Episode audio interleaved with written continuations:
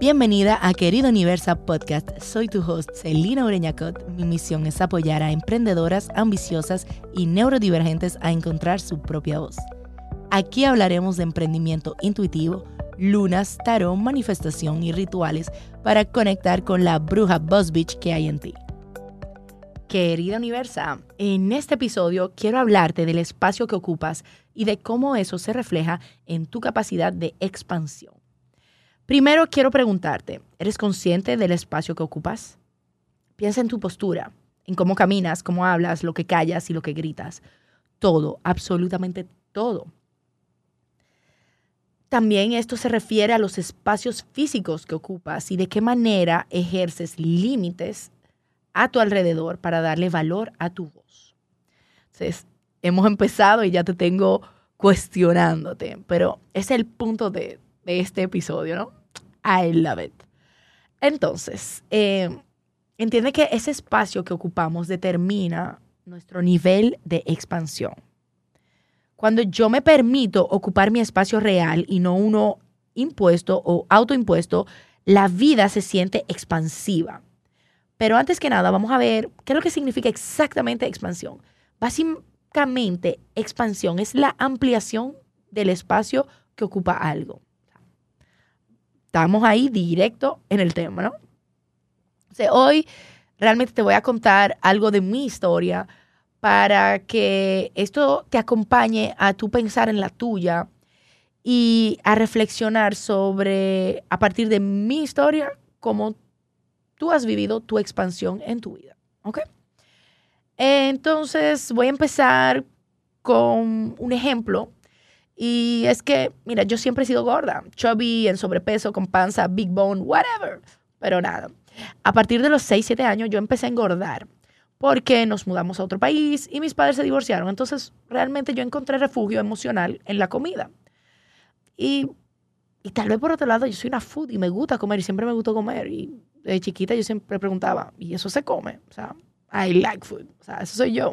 Y ya. Entonces, pero ser gorda en un mundo donde reina la gordofobia no es fácil, porque el tamaño de tu cuerpo entonces no es el correcto, entre comillas, ¿no? Yo no pienso así. Pero eh, ese es el mundo en el cual vivimos.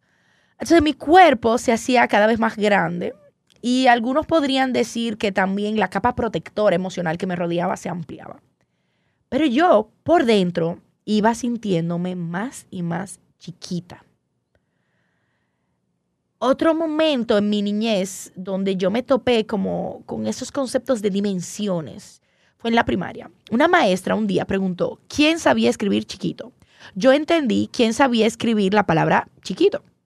Pues la maestra se refería como al tamaño de las letras chiquito. Básicamente me echó un boche diciéndome que yo escribía grandísimo. Yo siempre fui altamente sensible esa vaina me dio en la madre. Yo me sentí fatal. Entonces fue otro momento de cuestionarme sobre el hecho de ocupar espacio. Claro, esa niña no pensó en nada de eso. Esa es una reflexión mía de ahora. Pero ese episodio es tan fuerte que yo nunca lo he olvidado. O sea, yo mientras iba creciendo y haciéndome adolescente, yo era súper moody, dark y siempre con un truño. Bueno, en mi país es como una cara larga, seria, aburrida. Y al mismo tiempo, siempre tuve una imaginación inmensa, mucha creatividad y quería hacer cosas. En retrospectiva, veo que todo eso también tiene mucho que ver con mi introversión desarrollándose cada día más y más. Entonces, la idea de ocupar espacios se volvió de nuevo un tema y me fui achicando, me fui privando con dietas, con oportunidades, con formas de vivir la vida. Y me fui refugiando en el miedo a hacer muchas cosas. Y básicamente no estaba siendo expansiva para nada, pero probablemente ni sabía lo que era eso. Entonces en cada momento que tocaba abrirme, expandirme y ser toda la fuerza que soy, pues se me mandaba a quedarme más chiquita de una u otra forma. Y eso se fue internalizando. hablo mucho hoy del cuerpo, de dietas, de dimensiones, porque en mi caso por ahí empezó todo. Y yo siento que la cultura de dieta y la gordofobia nos quieren chiquitas, calladitas y desconectadas de nuestra fuerza. Creo que liberarme de las dietas, abrazar mi cuerpo, fue parte crucial para empezar a expandirme realmente. Pero ese viaje es como un viaje con unos va y ven. Durante mi embarazo yo volví a engordar muchísimo. Y como estaba tan concentrada en mi hija, no me di cuenta hasta tiempo después de cómo eso impactó mi capacidad de expansión de nuevo. Y tal vez no fue en sí el, hecho de engordar, sino mi percepción de mi cuerpo y cómo yo me sentía mezclado con una depresión postparto, con un momento de súper pérdida de identidad, buscando encontrarme como mujer, como madre. Y adivina qué, volví a sentirme chiquita. Entonces, los primeros años de mi hija fue mi proceso de cambio en cuanto a mi emprendimiento. Yo quería conectar con mi intuición, con el tarot, quería darle un giro 360. Y yo di muchísimos pasos, los di todos con miedo y sin creerme del todo que lo lograría. Yo no me veía con los ojos ajenos que tal vez podrían decir, wow, mira esta tipa, mira todo lo que está haciendo, mira cómo se transforma. Yo no lo veía así, yo más bien pensaba, qué miedo tengo a fracasar. Y si esto no funciona, ¿y qué diablos estoy haciendo? Botando por la ventana todo lo que sí conozco para ir a un mundo nuevo en lo laboral, en lo familiar, en todo. Entonces, mi expansión real comenzó cuando me permití ver los frutos que habían dado esos pequeños cambios. Cuando empecé a verme yo distinta cuando trabajé profundamente en sanar mis heridas internas, cuando volví a terapia, cuando me rodeé de coches, de amigas que me recordaron mi luz. O sea que fue un proceso entre lo interno y lo externo. Pero, no nos equivoquemos, la real expansión, la que dura, tiene que venir de adentro. Entonces, se dieron, hubo una decisión súper sencilla que yo tomé y que me ayudó mucho a sentirme expansiva. Y fue cambiar mi mesa de trabajo por una más grande. Fue reorganizar mi espacio de trabajo, reorganizar mi casa, darle sentido a esos espacios que yo transitaba, a esos espacios físicos en los cuales yo habitaba. Y fue también como decirme a mí misma, necesito más fucking espacio.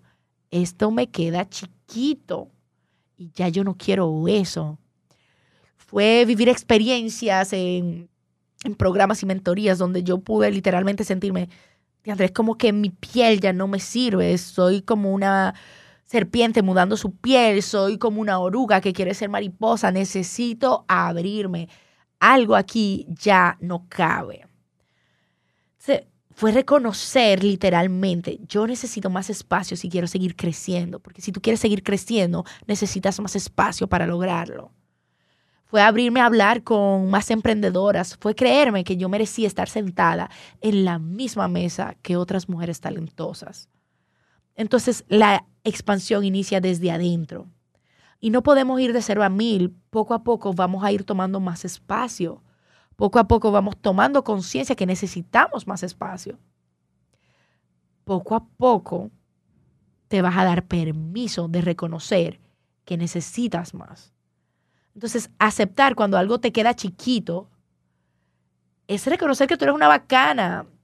Tú eres alguien que tiene un lugar que ocupar bastante amplio y se lo va a gozar y no le va a pedir permiso a nadie. Y en ese proceso a veces nos vamos a encontrar con familiares, mentores, amigos que nos hacen sentir chiquitas, o mejor dicho, a quien le damos el poder de hacernos sentir chiquita porque sigue siendo tu decisión día tras día eso de elegir ser expansiva y grande. Porque esas personas no siempre son capaces de reconocer tu grandeza y entonces te mantienen en un lugar al cual ya no perteneces. A veces esas personas no son capaces de ver su propia expansión y tu expansión les da miedo y por eso te quieren mantener ahí. Y tú necesitas Tú necesitas muchísima valentía y convicción para poner esos límites claros y no hacerles caso. Necesitas energéticamente sentirte protegida para rechazar todo eso que no va contigo. Y a veces eso implica sacar gente de tu vida que no acepta tu expansión.